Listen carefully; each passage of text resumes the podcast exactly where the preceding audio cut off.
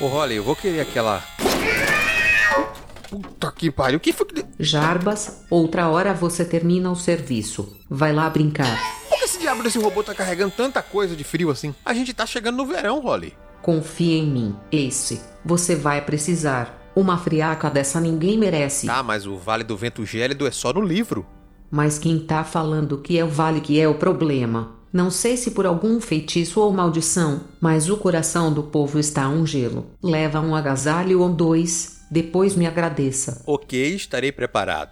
Tomar uma canja antes também para aquecer. Tá, então fala aí pro ouvinte quem vai estar comigo nesse programa. Para falar sobre o livro Fragmento de Cristal, quarta aventura do elfo negro mais apelão da fantasia, estarão nesse programa a escritora e multitarefas Camila Loríquio, Olá, pessoa. o apaixonado por Forgotten Realms, Diogo Fernandes, Olá pessoal, tudo bom? e ressurgindo das cinzas, o botequeiro Samuel Muca. Opa, e aí? Tá, então vamos deixar de brincadeira e ir logo pro esse papo logo após a vinheta. Pega um cachecol também, por garantia.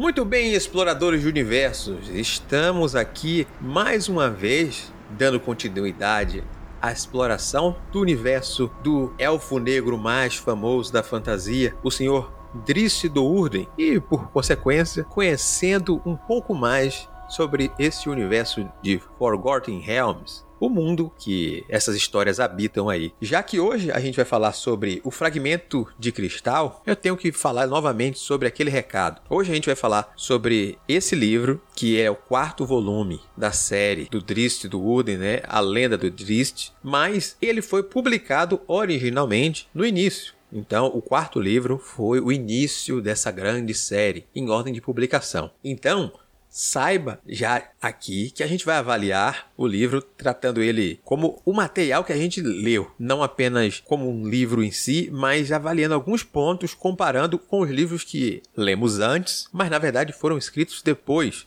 E por isso a gente vai sentir algumas diferenças nesse material. Aqui a gente tem o grande Diogo aí que é empolgado, conhecedor do Forgotten Realms.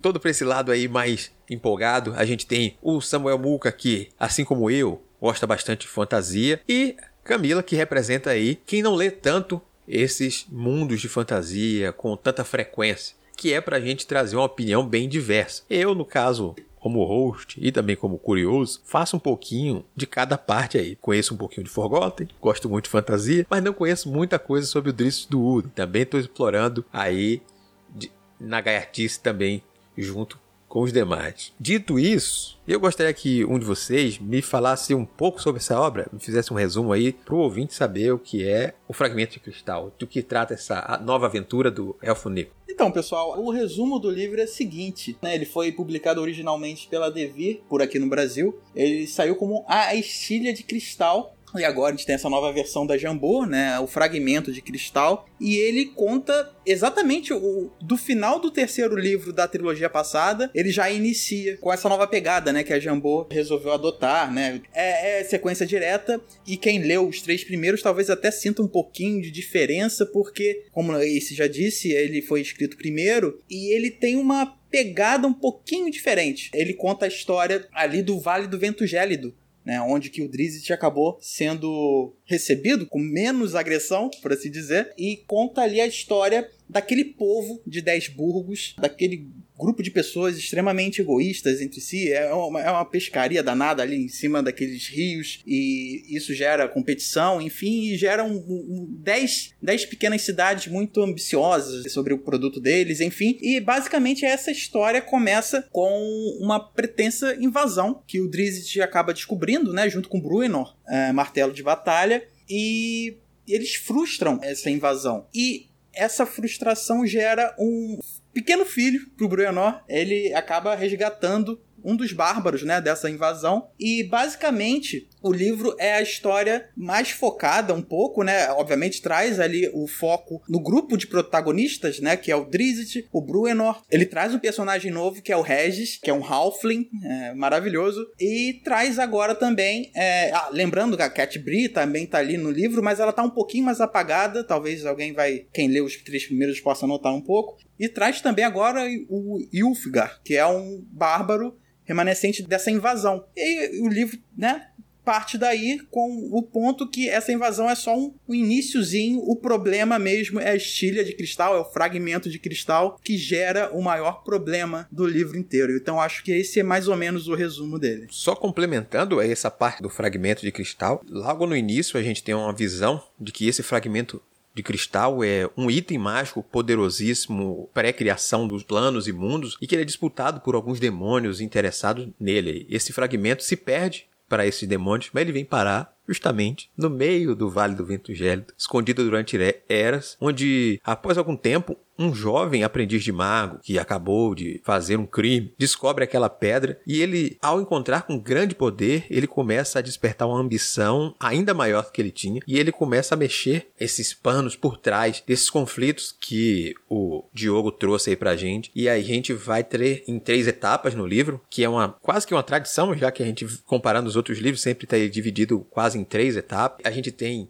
o início com um ataque dos bárbaros, a gente tem o o meio com esse surgimento dessa nova ameaça e por fim, na parte 3, a resolução desse conflito, se esses dez burgos, as cidades vão se unir para se salvar ou não, onde ficarão os bárbaros nesse conflito todo, onde são essas espécies, o que é esse objeto mágico? E por aí vai. É uma história bem focada em batalhas e também trazendo um pouco desses personagens com aquela pegada épica apelona particular, bastante comum em jogos de RPG com seus itens mágicos e armas maravilhosas. Vou começar então falando com Camila, já ao falar sobre esses outros detalhes, já que ela não é muito dessas fantasias desse tipo, como foi a leitura dessa obra para você? Bom, eu senti muita diferença dos outros três livros que a gente leu. Eu estava esperando ali, beleza, entendi que era um livro que veio antes e tudo mais, mas mesmo assim eu fiquei muito incomodada em não reconhecer os personagens que eu já conhecia, especialmente o Drizzt e a Guinevere, porque ah, depois de três livros, querendo ou não, você se apega ali ao jeitinho do personagem, a como ele fala, as atitudes dele. E você vai achar que ali,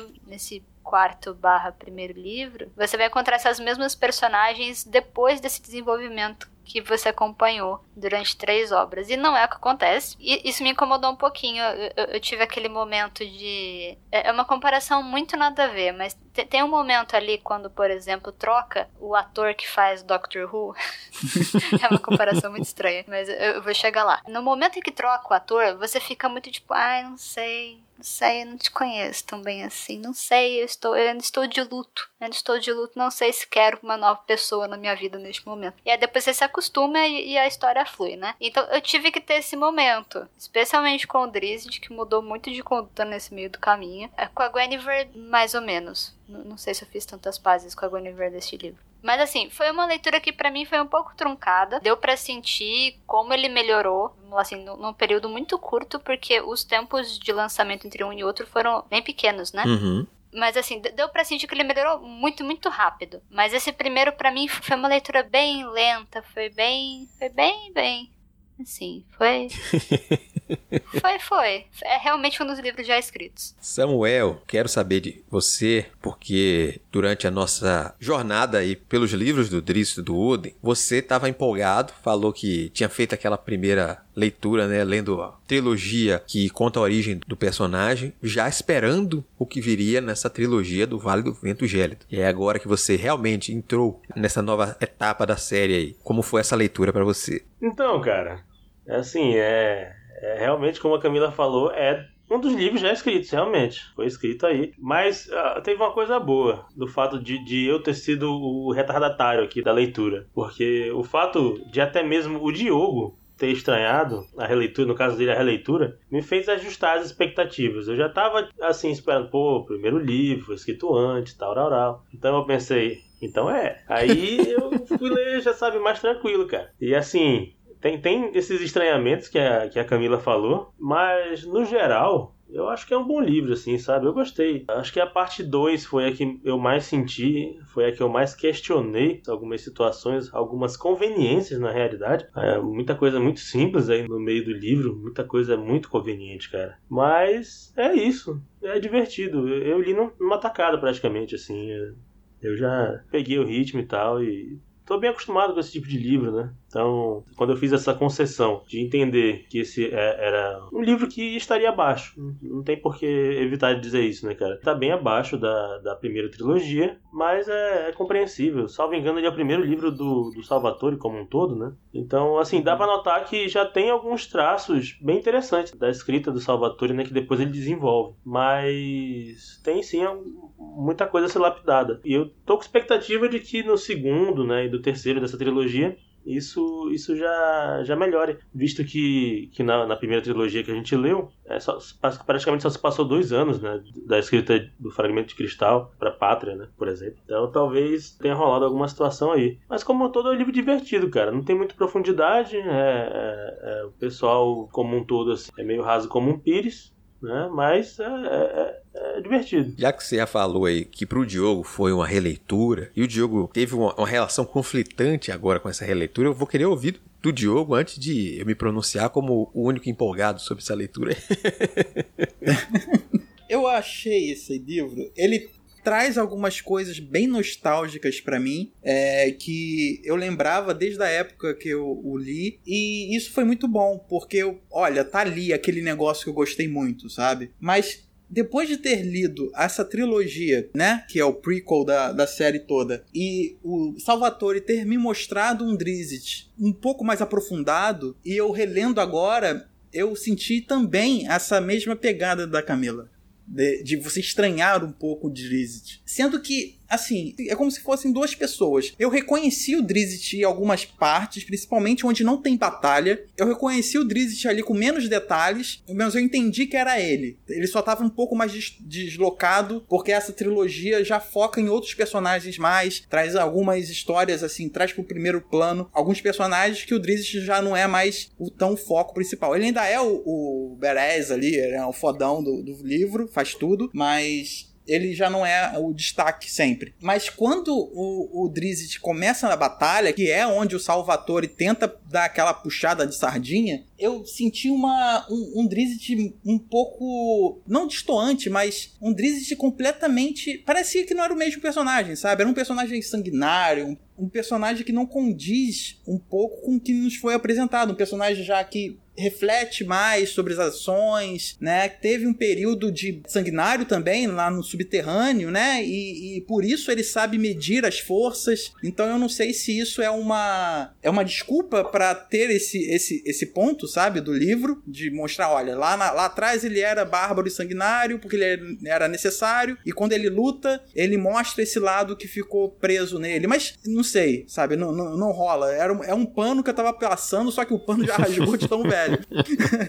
Então, eu acho que não funcionou mais. É assim, é, é, é, a época, né, que lemos os livros. Esse a estilha de cristal, né, como eu conheci, e agora o fragmento de cristal, esse livro moldou muito a minha visão como história de RPG. Então, há um certo apego ali na, na construção na, na, dos personagens, na construção de mundo, na hora de falar sobre alguma cidade, alguns poderes que não existem no livro básico, esse todo, sabe? Mas uhum. quando é, a gente se trata ali do livro como história e tal, como uma sequência daquela trilogia que a gente leu, eu me apeguei mais aos personagens que estão ali destacados tirando o Drizzt. Então eu reparei muito mais no Bruenor, porque já, eu já não estava enxergando o Drizzt ali. Então Bom, deixa eu prestar mais atenção nesses outros personagens aqui. Então, o Bruenor tá ali, o Yulfgar tá ali, sabe? O Regis tá ali, ele, e o Regis, inclusive, ele é um Halfling, né? Então, era numa época ali do, do início de Forgotten, aqui no Brasil, e, e também tinha a pegada ali do, do Dragonlance. O, o Regis me lembra muito um Kender, uma personalidade de um Kender, que é uma representação dos Halflings ali na, no cenário, que é um Halfling que rouba e não tem muita maldade, sabe? Ele me lembrou um pouco um Kender ali. Eu adorei rever isso no Regis, uma pretensa inocência ali, sendo que o cara tá trazendo aí para sequências agora dos outros livros, ele é tipo um merdeiro,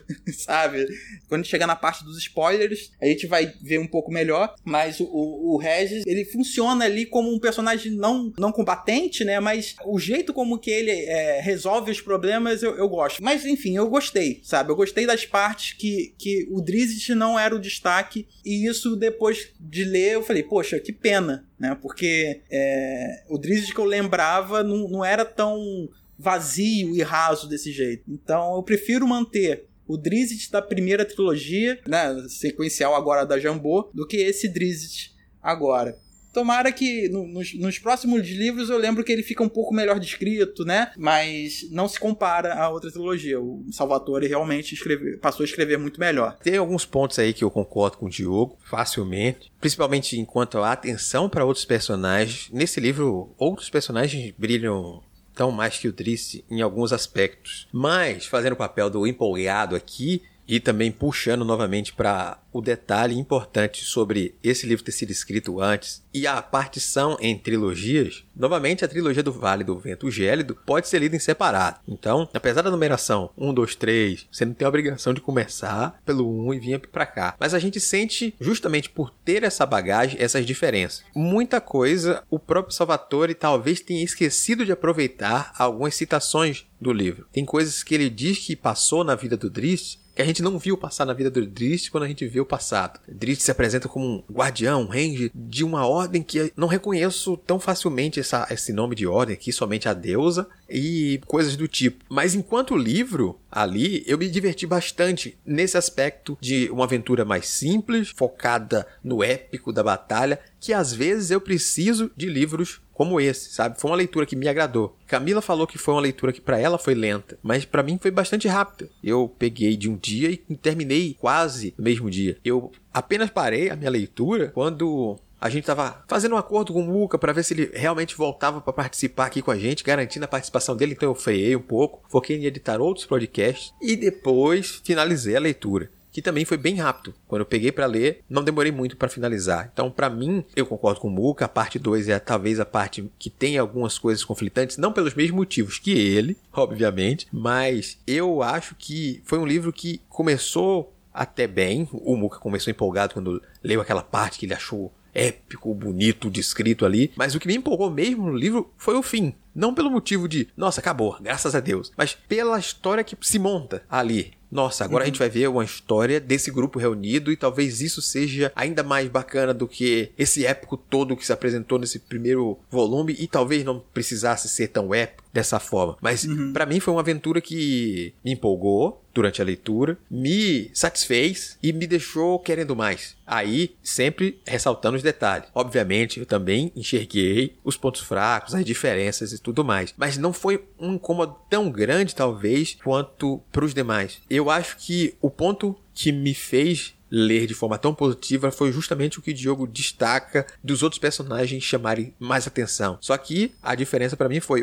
eu não consegui perceber a tal mudança do personagem de forma tão clara. Obviamente eu percebia os detalhes que eram diferentes, mas o holofote estava nos outros personagens e tirava o destaque daquelas diferenças ali. Então isso não, não foi um ponto incômodo para mim durante a leitura. Mas aí eu aproveito, já que a gente falou tanto desses personagens, principalmente o Diogo e eu, aí eu falo começando por uma crítica que o Diogo também apontou sobre a participação da Cat Bri, que pelo livro 3 dava a entender que ela seria uma personagem pra gente que nunca não tinha lido o Diogo era uma releitura, então ele sabia já um pouco mais como seria a participação da Cat Bri. Mas pra gente que não tinha lido, a gente imaginava que essa menina talvez fosse um elemento importante no grupo dele enquanto um grupo de aventureiros. E ela aparece muito pouco no livro, é muito subaproveitada. Ela é quase uma donzela em perigo. É, em alguns momentos chega a ser um pouco incômodo. Eu vejo que os jogos mais novos, Sim. como esse Dark Alliance novo que eles lançaram, eles substituíram a presença do Regis, principalmente, para dar um destaque maior para Catbri, você joga ali, ela tá no uhum. grupo, é o papel feminino ali para dizer, não, gente, temos um papel feminino de destaque ali, coisa que no livro, pelo menos que dá base para nosso jogo aqui, é um pouco diferente. E, gente, e eu, eu senti falta um pouco dessa participação maior.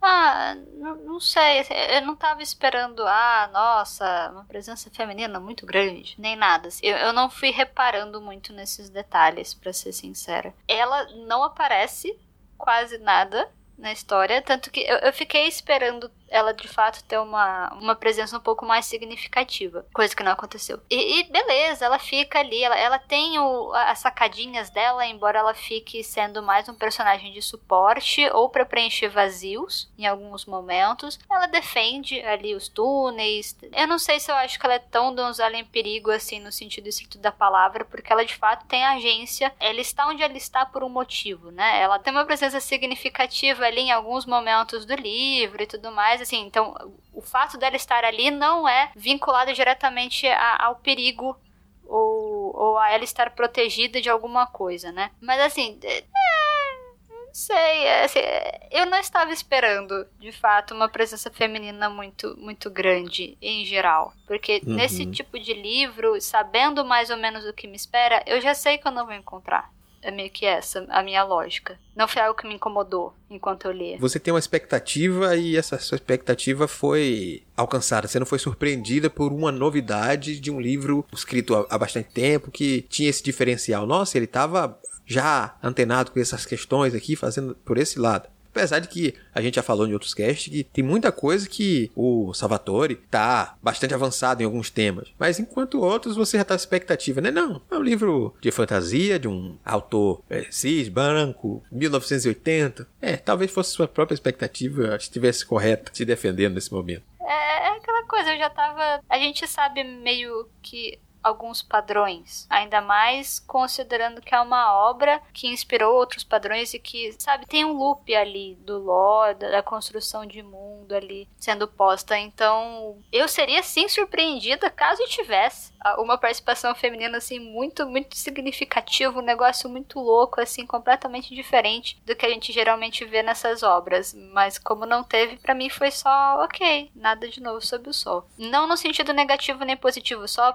é. Muito bem, muito bem. Então, eu achei que a Tibri, ela promete muito na primeira trilogia, né, que a Jambu tá lançando, ela, ela promete muito no terceiro livro, e a gente acaba esperando, né, como já tem uma passagem de tempo ali, espera ela ter uma, uma presença um pouco mais destacada e, e acaba não tendo. E como esse lembrou, nos, nos, jogos ela tem, ela é um personagem combatente e tal, tem uma, uma baita presença ali de ataque e tal, ela, ela ajuda muito ali o grupo em si na, na parte de combate. E talvez, é, eu também não tava, não tava lembrado da, desse trecho da Catibri. E eu esperava ter encontrado alguma coisa a mais, algum, algum ponto a mais, né, sobre ela. Samuel, a gente vai, pode falar de outros personagens, já que a gente tá falando de personagens de destaque, a gente citou muito um aqui que eu sei que você gostou, que é a figura do Regis. Porra, bicho. Pô, eu sou um grande admirador, assim, desse estilo de vida do Regis, né? Que é um Halfling que tá ali, gosta de, de pescar um pouquinho, mas também. Ah, se não pegar nenhum peixe também, não é mais uma desculpa pra estar tá fazendo nada, né, cara? Aí você vai lá na, na, casa de alguém, pô, come uma broa, come um negocinho, né, tranquilo, volta pra casa. Porra, a vida faltou só o, o, o cachimbo do Hobbit ali, pô. Porque era uma vidinha muito boa, cara. E aí jogar uma conversinha uhum. mole também ali, né? Ele tem uma parada dessa também, assim, um cara muito sangue bom. Porra, gostei muito do Regis, cara. Realmente foi, foi um ponto alto aí, pô, uma alegria, né? É, é, ele é daquele Hobbit bem gordinho mesmo, né? Que, que porra, o cara engordou no inverno, ele fala, nó, ganhei peso no inverno, venci. Falei, caraca, é isso, velho. É isso aí. Esse, esse cara é, é, bom. É meta de vida, né, cara? De ficar tranquilo. Mas ele também tem os dramas dele, né? Então, acho que, de fato, ali o personagem novo que eu encontro assim como destaque é, é de fato o Regis. Camila tem algo a falar sobre o Regis aí também? Ah! Mentira. Não, o Regis é legal. Ai, cara. Camila estoica nesse episódio aqui, né? Foi pelo drama, perdão. É, não, não, eu gosto do Regis. Assim, de, de, os personagens eu acho eles ok. Eu acho o livro ok. E, em geral, ele, ele é muito ok, no sentido ali, no, no médio mesmo. E, e o Regis o Regis é bem carismático, eu gosto de como ele resolve as coisas meio ali na, no, no Somebody Love, meio estranho, assim, sabe? Oh, agora tem um jeitinho aqui, um jeitinho ali. Também acho maravilhoso esse modo de vida. Deu certo, deu, não deu, pelo menos eu descansei um pouquinho. Então. É, é show. Assim, eu gosto do Regis, o Regis é joia. é, é, interessante, né? Que ele é um personagem que gosta de uma vida boa, ele é o Somebody Love. E, mas aí a gente pensa, porra, por que um, um Halfling desse está vivendo numa região totalmente inóspita, fria, difícil de viver? E assim, sabe? Como por que, que ele foi para lá? Qual, qual é a razão? E isso que é interessante na história dele, que a gente vai acabar descobrindo um pouco mais pra frente. Pô, e só uma última coisa, né? Eu acho que ele também tem. Ele tem uma vibe do preguiçoso que eu admiro muito, cara. Que, que é uma, uma inventividade que ele tem de poder descansar o máximo possível. Ele tem ele, ele conseguiu pô, ser, ser um escultor de uma parada incrível só pra ele, ah, fiz, fiz um, uma esculturinha aqui, agora posso relaxar o resto da semana aqui. Tá? Porra, tu é doido. É muito bom. de um cara. objeto que é naturalmente caro, é, então exato. o osso já é caro, então uma arte feita daquilo vai render uma grana pesada pro Ralph, então ele faz um negocinho de nada e pode descansar o tempão. É o ápice do. É, cara, é, é, pô, ser preguiçoso tem, tem uma inteligência ali também. O preguiçoso ele é inventivo. E ele. E, e acho que o Regis ele traz muito isso dentro dele, cara. Uhum. Ele dibra a sobrevivência. Tudo bom preguiçoso de qualidade. É o dibrador. Aquela malandragem clássica ali, misturado com uma pitada de preguiça. O Regis é carioca. É o carioca do centro do Rio. Aí nesse livro a gente também tem mais um pouco do Bruno, que eu tô curtindo o personagem, mas a gente vai saber realmente mais dele aí nos livros que vai avançar. Mas aquela parada toda dos anões, a, o próprio Vale reconhecer que os anões ali no Vale eram uma força que não teriam chance de enfrentar se eles precisassem enfrentar. E graças a Deus eles precisam contar com aqueles caras. Eles têm uma força bem treinada que aguenta a pancada como aqueles anões estão ali. E mesmo baseado nos clichês, eu acho que o clichê é uma coisa forte que é presente no livro. Ele tem uns clichês apresentados de maneira até bem feita, que é o que me fez me satisfazer de certa forma. E a relação dele com o Wolfgang é totalmente clichê. Mas eu comprei facilmente. Eu não. É, eu vou. Peraí que a gente deixa entrar na parte com spoilers, que você vai. É, pois é. poder falar mais aí sobre já desde já, só pra.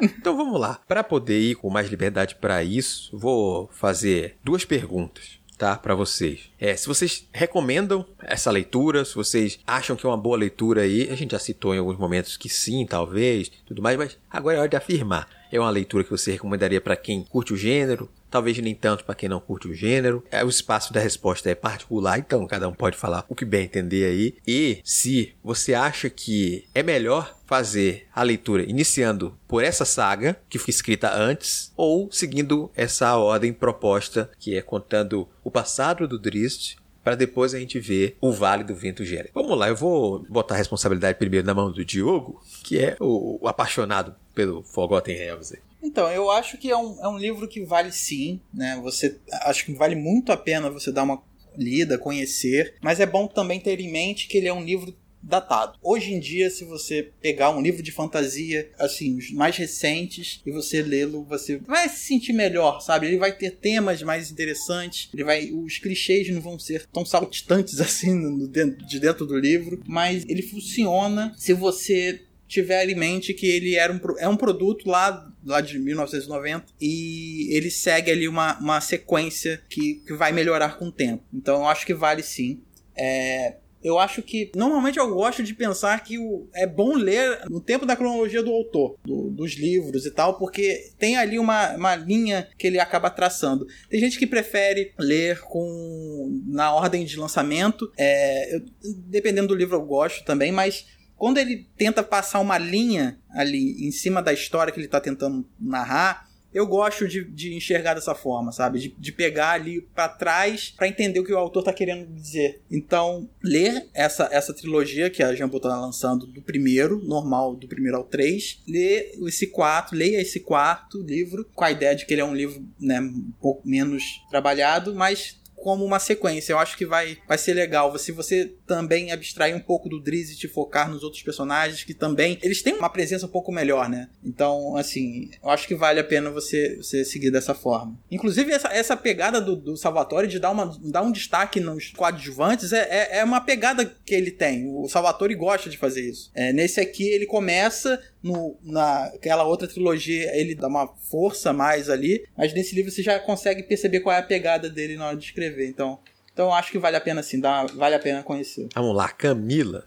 Olha, eu não recomendo caso a pessoa não curta muito gênero. Assim, eu acho um livro muito longo, é no sentido que eu não acho um livro muito cativante para mim. Aí minha opinião totalmente particular. E o carisma que eu consegui encontrar na outra trilogia que a gente leu, eu não encontrei nesse. Então, a minha recomendação vai fazendo uma mesclagem assim mesclando as duas perguntas que você fez, seria que assim, caso você já curta, já tenha uma relação afetiva com, com essa construção de mundo, com Forgotten Realms e tudo mais, perfeito, manda ver, vai ser muito legal, até por questão histórica, sabe? Você tá, você tá lendo o início de alguma coisa quando você, quando você vai para essa obra. Mas, caso você não tenha essa relação de intimidade já construída, eu diria para começar com a outra trilogia, porque lá eu encontrei mais carisma do que nesse livro, das diversas formas como a gente já conversou. Mas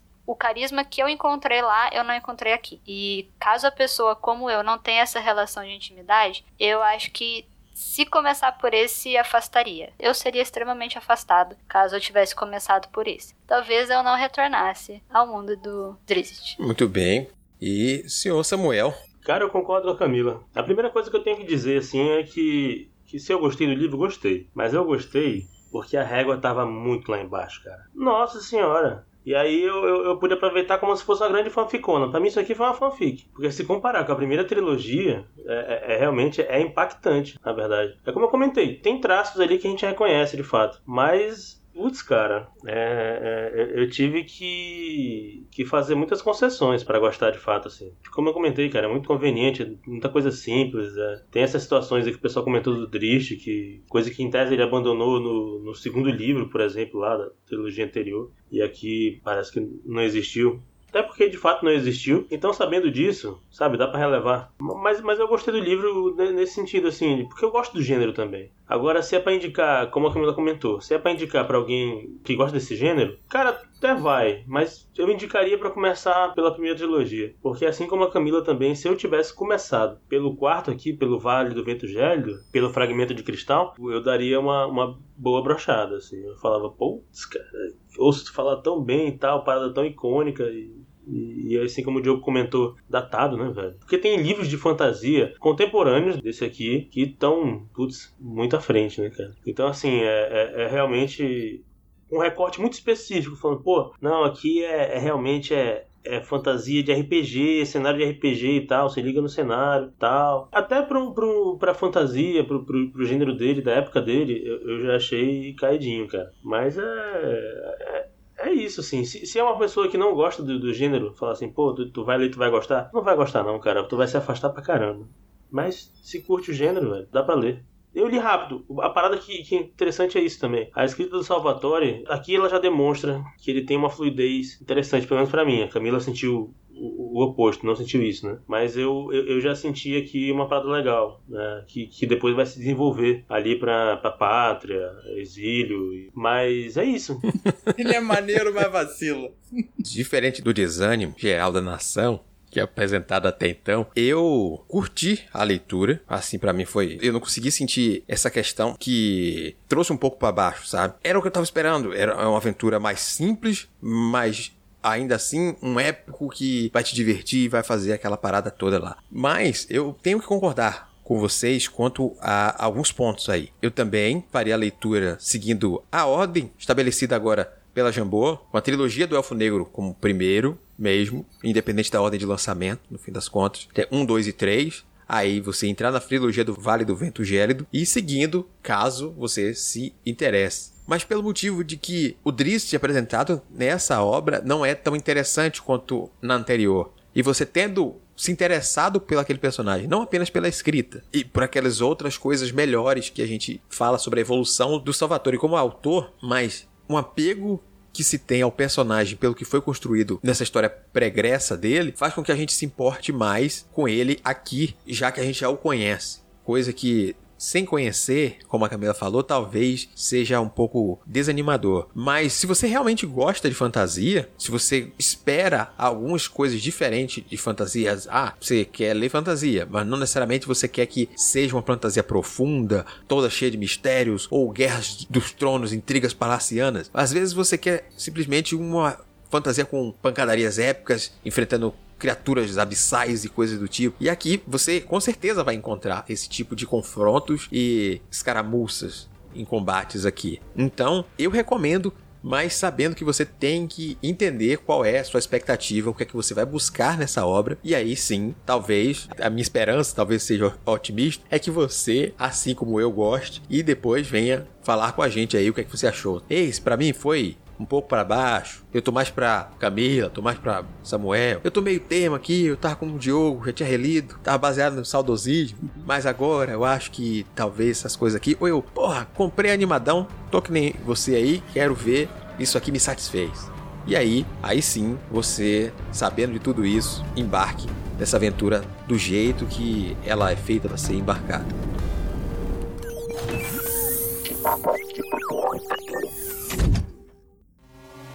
Cuidado. Você está entrando agora em uma zona de spoilers. A mulher que ele pegava era a tia dele. Quem matou o coronel foi Josevaldo. E no final do filme você descobre que o cara já estava morto. Perdemos mais um.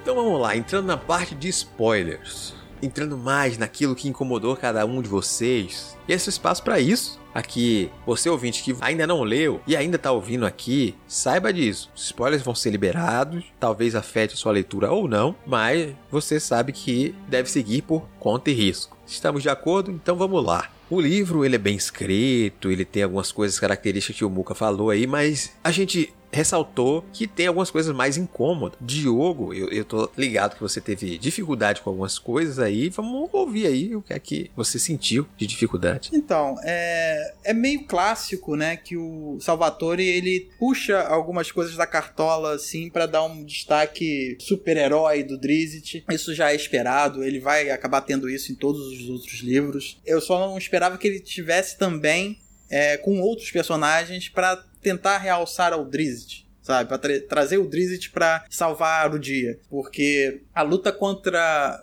o dragão branco, ele é muito, muito facilitado, sabe? Ele é uma luta que você vê que o mestre ali atrás do escudo é uma mãe. Porque o cara foi assim, foi um doce para salvar aquele pessoal. Porque, né, depois que o livro já avançou pra caramba, e Ulfgar, né, a gente falou que o, o, o Bárbaro, o, o Bruenor acabou enxergando ele como, não, você tem valor ali, então eu vou tentar te mostrar alguns outros valores e depois eu te solto aí na vida e tal. Aí meio que pega o garoto como filho mais ou menos como ele fez com a Catibri. E, e quando o Yulfigar ele vai partir para sua própria aventura, que é, é mais voltada para o lado bárbaro, para o lado de buscar uma liderança, né? Quando ele precisa reunir ali, ele precisa buscar um pouco da, do orgulho daquela tribo dele, ele precisa fazer uma quest, né? Uma side quest, é a clássica side quest de RPG. Então ele vai simplesmente não vai enfrentar um grupo de inimigos, ele vai enfrentar um dragão. E naturalmente, junto com a ajuda do Drizzt, eles vencem, sabe? É uma luta, assim, que dava na cara que poderia ser fatal pros dois pela força do dragão. É um dragão, né, gente? Por favor. Morte gélida, você respeite. Morte gélida. Olha o nome. Morte gélida. O cara, o cara não é qualquer um, sabe? É, o cara tá sentado, deitado numa, numa pilha de ouro sabe? Não é qualquer dragão que tem essa pilha de ouro. E os dois matam, é, sabe? Quebrando ali bem certinho mas está estalagmite, estalactite, não sei qual das posições ali para cima ou pra baixo. Tite, tite no teto. Tite, no teto. tá. Estalactite ali do teto. Arrebenta ali cai certinho ali na coluna do dragão e mata o dragão. Ah, que beleza. Então, assim, eu achei essas, essas facilitações são clássicas, é, vão estar ali nos livros, mas quando é relacionada ao Drizzt, eu até espero. Quando é também com Yufga, eu não estava lembrando. É, isso ali me incomodou um pouquinho. Uma bagunça ali, uma, umas descrições um pouco confusas nas últimas batalhas, ainda mais é, relacionando as 10 cidades de 10 burgos também. Eu, eu, achei que poderia ter sido um, um pouquinho melhor e tal. É, eu gostei muito de, de, uma coisa que eu também não lembrava, que era uma piada que o Bruenor faz lá no final. Porra, esse era o meu destaque lá no início do livro ele fala uma coisa, né? Ele, é porque o, o grupo de anões, eles são. Eles não estão na, ali onde eles moram, no Vale do Vento Gélido, não, não é a casa deles. O lar deles é lá nos salões de Mithril. E, e o sonho do Brueno era retornar, né? Junto com a glória e tal. É, já puxando um spoilerzinho, né? O segundo livro se chama Rios de Prata. Então, assim, Salões de Mitra, o Rios de Prata, já, já, tenta traçar ali um paralelo. Mas a, a, piada que ele solta lá no final é referente a uma coisa que ele diz no início do livro, ele fecha ali muito bem. E é interessante. Para quem não espera, é muito interessante. Essa parte da morte gélida aí, cara, foi eu não sabia nem que o Drish usava arco, velho. Eu acho que ele nem aparece com arco nessa cena, sabe? Mas ele meteu duas flechadas lá no, no olho do, do dragão, assim, e tu fala, ué, e aí? É. De onde é que surgiu essa parada? Não foi nem as faquinhas que ele costuma usar, né? Sei lá. Foi só, só surgiu, ele, ele conjurou uma, uma, uma flecha lá, não sei. É, mas ele joga bilhar também, pô. Você não sabia não que ele joga bilhar? Que aí ele calculou direitinho ali o ângulo, a angulação. No caso, no caso quem foi é o, é, o, é o Ufka, né? Que, que, dá a martelada lá. Mas é isso, assim, tem muita conveniência, cara. Esse livro é todo conveniente. Não tem uma dificuldade, cara. Assim, na moral. Não, não tem, tu não teme por ninguém. É uma coisa que eu já sentia nos outros livros. Que assim, tu, tu não teme muito pelas pessoas. Tu sabe que vai dar certo. Não, não chega a ter uma emoção. Sei lá. Galera que morre, tu fala, foda-se. Ah, morreu o cara. Quem, quem eu queria que tivesse morrido não morreu, né? Então, morre só uns caras, o Zé Ruela da esquina ali, pô. Aí tu fala, ah, dane-se. Né? Tipo, é, morre não, mas quem são os anões? O Blá e o Blé. Né? Não sei. E, e o Drish fica invocadíssimo, né? Nossa, você matou o Blá e o Blé, vou, vou vingá-los. E aí começa a, a fúria dele. A chacina. Começa uma chacina. Gente, o... E vira um torturador, assim. Ele, ele brinca com, com o Vesberg lá, né? Vesberg que chama? O, o, gigante de gelo lá? É, é aquele gigante meio. meio é, meio... tipo, caralho. Tem, tem umas ondas assim que você fala, gente que, que é isso, cara? Mas é, é isso, assim. É, é, tudo muito conveniente nesse livro, assim. A própria adoção ali que o Bruno me incomodou muito ali, aquela adoção do, do Wolfgang. Não sei, não, não, não, teve uma construção. Foi realmente bater o olho, nossa, o brilho do olhar desse rapaz. Aí, não, não sei qual é desse, desse, desse amor. E de repente o Bruno faz o, o martelo da vida dele, a obra-prima, e vai dar pra um bárbaro que ele conheceu tempo desse aqui, que ele não, realmente é. Esse martelo, pô, melhor dar pro cara que eu conheci, que eu acho que vai ser o bichão, do que pra minha filha aqui, pra Cat. Sei lá, mano. As paradas assim que, que eu fico, putz, é, é, é, a história que o, que o Salvatore queria contar, né, velho? Então, assim, é, é, é ele justifica, né? É, ele vai justificando os atos dele, assim, com, com essas conveniências, assim. Ele quer, ele quer encaixar toda forma a história dele. E encaixa, né? Ah, da, daquele jeitão, mas vai. E, e é isso, assim. Mas a, o ponto alto, de fato, é esse da brincadeira que o Bruno fala. Falei, puta merda, morreu. Morreu mesmo. Puta que pariu. Porra. Essa aí eu não esperava.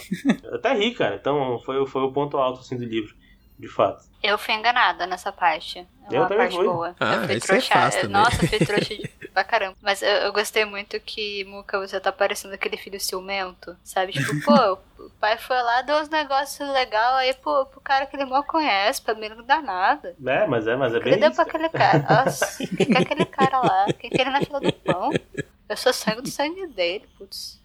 Mas eu vim por aí, cara, porque pra mim não fez sentido, não fez real, real sentido, assim. Não, não teve uma justificativa para ter essa relação, esse vínculo tão forte, né, a não ser, sei lá, intuição. Ou, como eu, eu, eu entendi, de fato, foi a vontade do autor de ter um, um bárbaro com uma arma foda, né? E, e é isso. Questões do coração, Muca questões do coração. É, eu acho que é um pouco dos dois, Buca. É, tipo, eu quero, eu preciso dar uma, uma arma foda pro Bárbaro, mas eu tô estabelecendo aqui naquele mesmo nível de amizade e coisa desses filmes de ação dos anos 70 e 80, aquela coisa do, dos, oh, os caras aqui, chega aqui, os fortão bate a mão, pá, muito amigo, pô, cara, eu confio muito minha vida você. Você não sabe direito o porquê, confia. Os caras, ah, aquele, quase um bromance, os caras assim. Viu o potencial naquele garoto, ele treinou o garoto, o garoto era um excelente ferreiro, ele via aquele garoto, pronto, esse cara aqui, cara, eu acredito muito nele, eu vou dar a arma para ele. Mas eu acho que isso é, é um pouco característico das próprias histórias de RPG também, pô. Os clássicos da coisa, assim. Você, você cria as relações entre os personagens com muito mais facilidade Uhum. num jogo, porque elas têm que acontecer, sabe? É, é, é o mesmo princípio. Tava ajudando o mestre, né?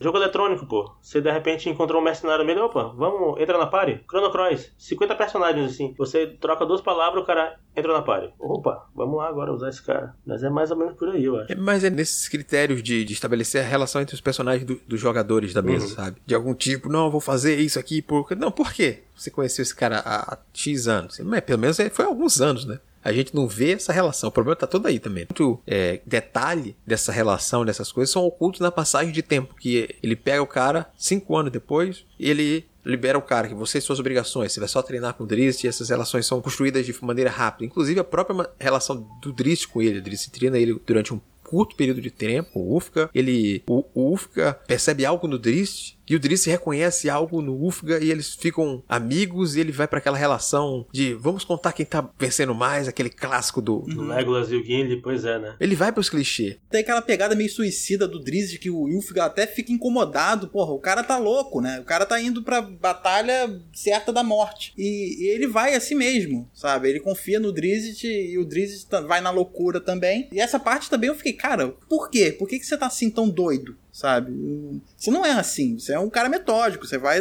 faz as coisas com certeza do que vai acontecer. E, e, assim, ele podia ter morrido em algumas cenas. E você não é um menino, né, cara? Você é um elfo de 300 anos, sei lá quantos anos tem já. Tipo, Sim. que conversa é essa, né, bicho? É, eu acho que é aquela coisa. Ele mete tanto louco que eu nunca pensei, eu diria isso. Hum. Mas eu senti falta do Drizzt melancólico. Fiquei, nossa, ele que tanto me incomodou nos, nos livros anteriores. Aquela alma dele completamente melancólica. Era chorando, os livros todos chorando. E aí eu quase falei, nossa, que saudade da melancolia do Drizzt. Cadê a melancolia? Não tem melancolia. Cadê o Deste Emo? Cadê o emo? Então, eu, eu senti falta do Drizzt emo. Isso é, isso é fato. Mas sim, é o livro de Bros being Bros. Aham.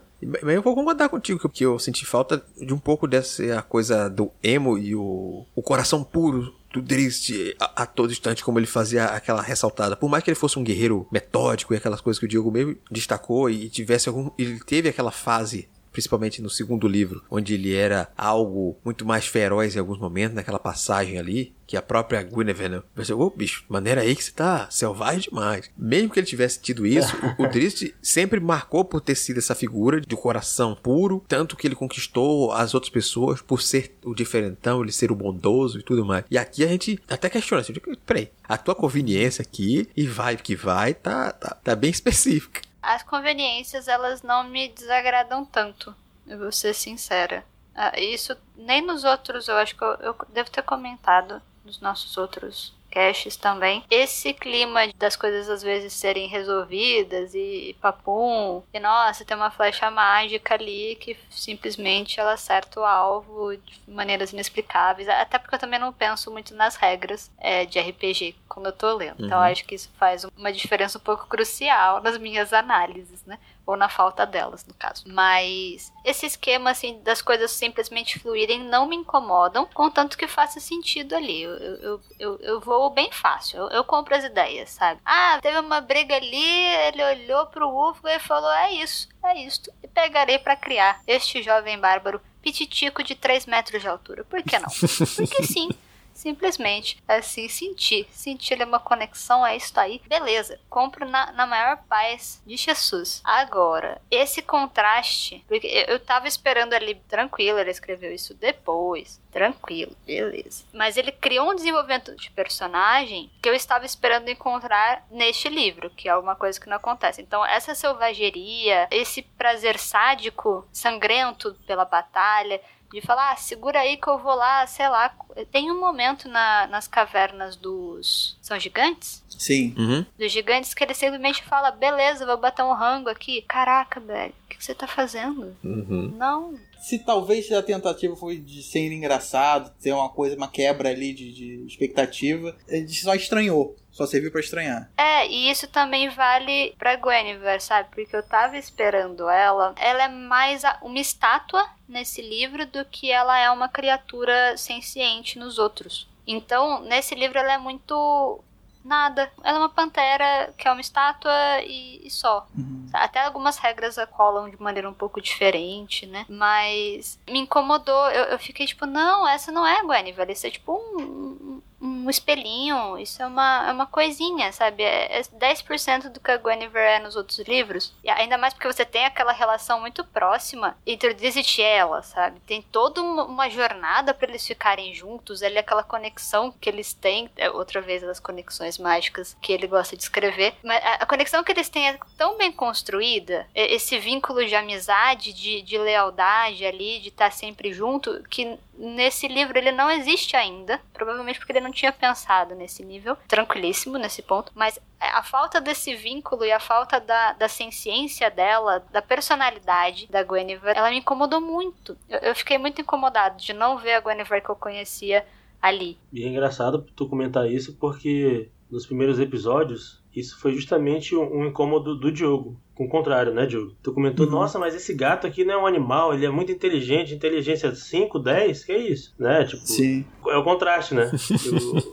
o, o Diogo tava acostumado com, talvez um pouco mais com essa Guinevere mais, mais animalesca mesmo, e aí se deparou lá no primeira trilogia com essa mais inteligente. E aí a gente sentiu falta. Essa Guinevere, ela é basicamente uma ferramenta, né? Se a gente tem esse item mágico que é a estátua de obsidiana, alguma coisa assim, tem várias outras itens mágicos também, outros animais, e ela funciona mais com um item mágico só de utilidade ali, não é uma ferramenta. Nesse livro, inclusive, tem até uma, uma adição ali de que ela pode fazer. Né? Ela acaba ajudando uhum. o Regis no, quando eles estão dentro da, da torre, né? Da, da, ali do Christine Bon, que é um nome de sorvete. uh, então, é, ela ajuda. Uh, ela tem essas, essas funções ali. No, nessa outra trilogia, ela tem muito mais. Ela, ela é muito mais ativa, ela sabe do que está fazendo, ela tem personalidade. É, isso, isso é diferente, mas isso eu acho que é uma inclusão também boa. Eu acho que, de certa forma, é até bom as batalhas se resolverem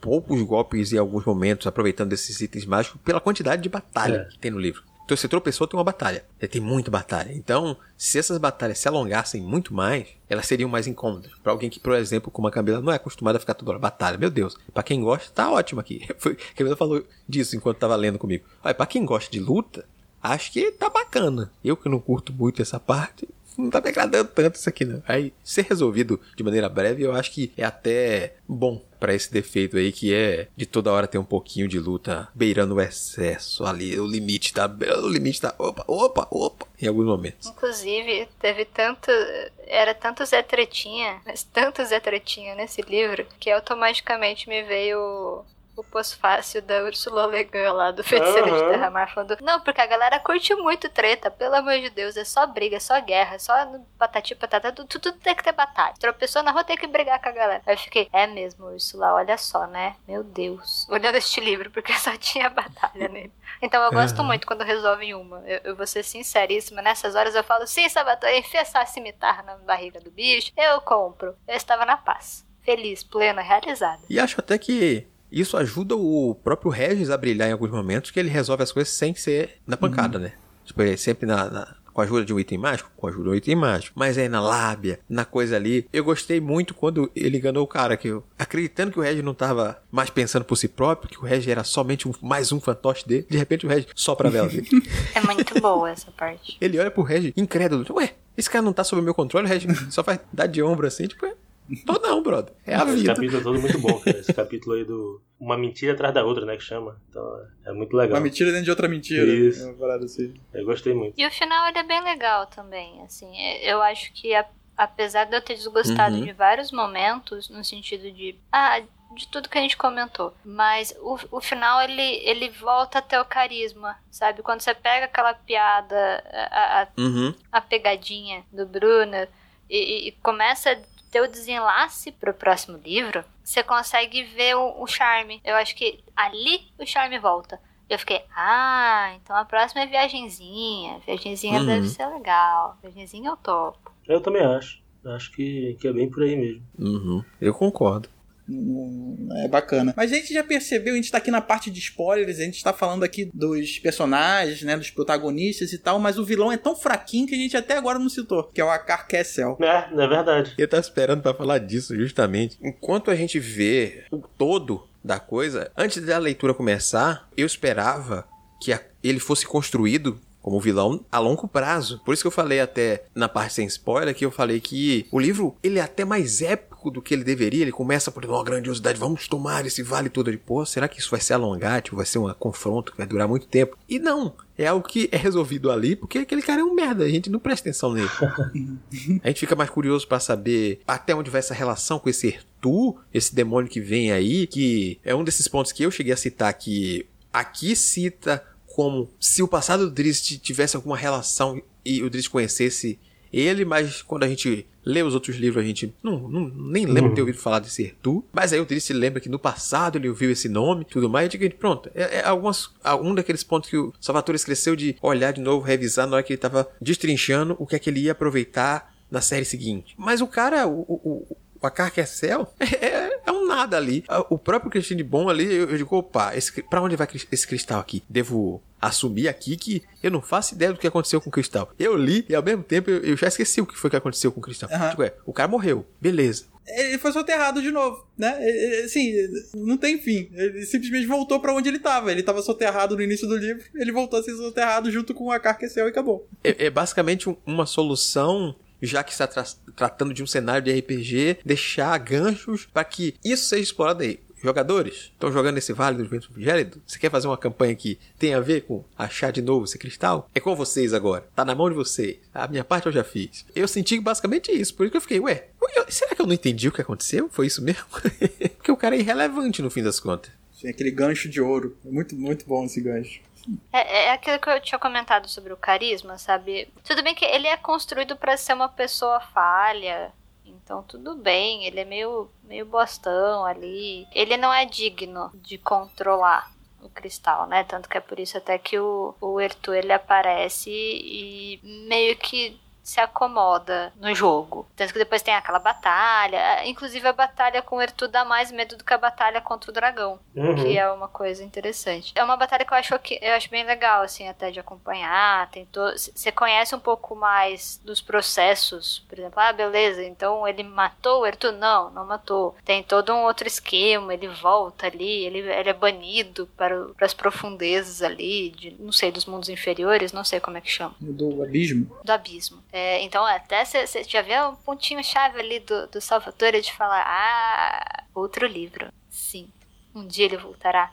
Tal qual eu falando de Arthur quando eu quiser, sabe? Essas são umas sacadinhas que eu, que eu acho que ele sempre fez, e nesse ponto eu, eu ainda acho que ele manda bem. Mas o, o vilão, a construção do começo dele é realmente muito legal. Muito legal, assim, para um livro que trabalha os clichês do jeito que ele trabalha. Eu gosto daquela apresentação dele como uma pessoa já fraca. Ele é fraco desde o começo. Ele é, ele é insignificante Uhum. na, na existência toda dele. Eu acho que medíocre é a palavra. Medíocre, ele é medíocre. Então, quando uma pessoa medíocre recebe muito, muito poder, ela não sabe lidar com aquele poder. Ela continua sendo uma pessoa medíocre com muito poder. Que é exatamente o que ele, o que ele faz. Ele inventa lá de fazer as torres. Aí ele gasta o poder do cristal de maneira completamente leviana. Tem todos aqueles. aquela parte, inclusive, que ele, ele escraviza, né? As mentes, ele destrói as mentes para transformar as moças em bonecas. É é uma coisa que você fica tipo, nossa, uau ficou pesado de repente, né? Embora se- seja tratado de uma maneira um pouco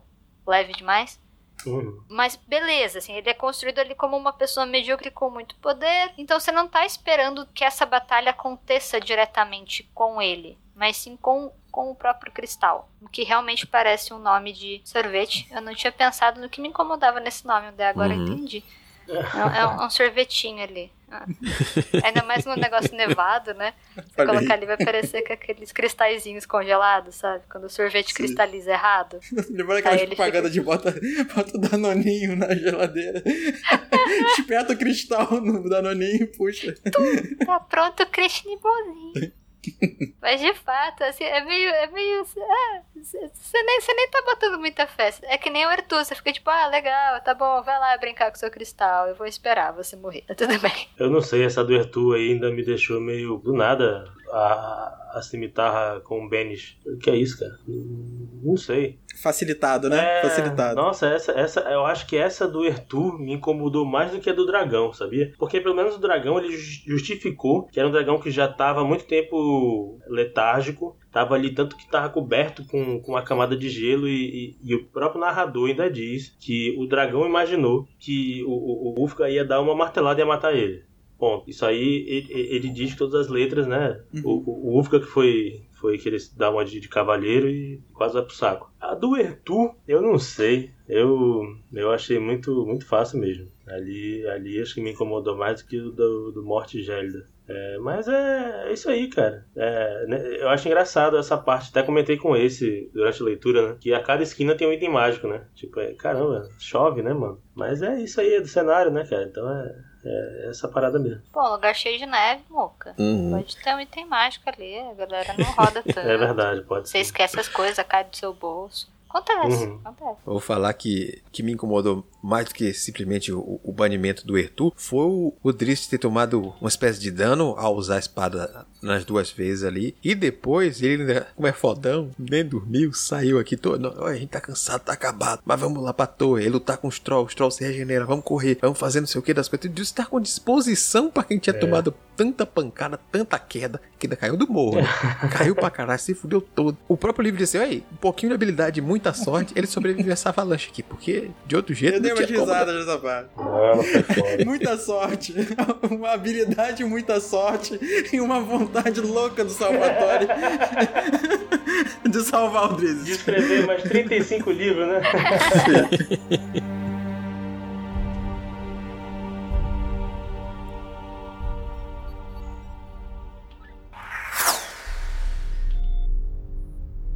E é isso, ouvinte. Esse foi o nosso episódio de hoje. Se você já leu essa obra, se você ainda não leu e ficou curioso, conversa com a gente, vamos ampliar esse papo. Siga as instruções da Holly para participar você também dessa conversa. Bom, vem com a Holly. Você tem várias opções. A primeira delas é enviar um e-mail para contato@multiversox.com.br, não esquecendo de identificar a razão do contato no assunto. Se preferir, pode comentar diretamente na postagem no site multiversox.com.br através do Discos ou do Facebook ou no YouTube, se está nos escutando nele. Além disso, pode seguir nas redes sociais e marcar a gente. Estamos como arroba multiversox em todas elas. Ademais, as nossas arrobas individuais estão na descrição do post. E claro, o mais especial, vem fazer parte da nossa comunidade no Discord, bater um papo com a tripulação, participar das nossas leituras coletivas e, quem sabe, até gravar com a gente. Não marque bobeira e confia na role que se brilha. E claro, a gente vai dar o espaço para Samuel Muca falar sobre o Boteco dos Versados e os outros trabalhos dele aí por essa podosfera de meu Deus. Pois é, por um momento deu, deu um branco. Outros projetos? Eu tô em... Ah, eu, eu tô em outros projetos. Mas é, é, é o Boteco dos Versados é, é, é, o podcast que eu faço lá na Rede Leitor Cabuloso. A gente conversa um pouco sobre livros sem spoiler e também traz algumas entrevistas, alguns, alguns debates um pouquinho mais curtos ali no, no outro formato, que é o, que é o mais uma dose, né? Tem, tem muita entrevista é, de assuntos variados concernentes à literatura. É, você encontra em qualquer agregador e nas redes sociais como arroba Boteco Versados. A gente faz parte lá do Leitor Cabuloso, onde eu também tô dentro de, de outro, outro podcast literário, que é o Pindorama. O Pindorama a gente analisa a mais recente ficção científica publicada em revistas eletrônicas e de circulação gratuita. É, é meio específico, eu sei, mas é legal, tá? É, mas é bacana mesmo. E aí tem, tem uma, uma galera gente boa lá. Pô, tem a Ana Rush, né? Que é uma doutora na literatura ali. Tem o o Denis, que é um, um, professor ali, quase um poeta aqui da, da Podosfera. E, e a gente está lá também nas redes sociais como arroba Pidorama Pod. Né? Se, se você é ouvinte do Boteco, aproveita que, que esse mês de dezembro a gente está com um formulário, questionário de opinião aberto. Você encontra nas redes sociais do Boteco e também no post do, do último episódio o link lá para responder o nosso formulário. E é isso aí, gente. E por hoje nós ficamos por aqui. Até a nossa próxima transmissão. Tchau, tchau.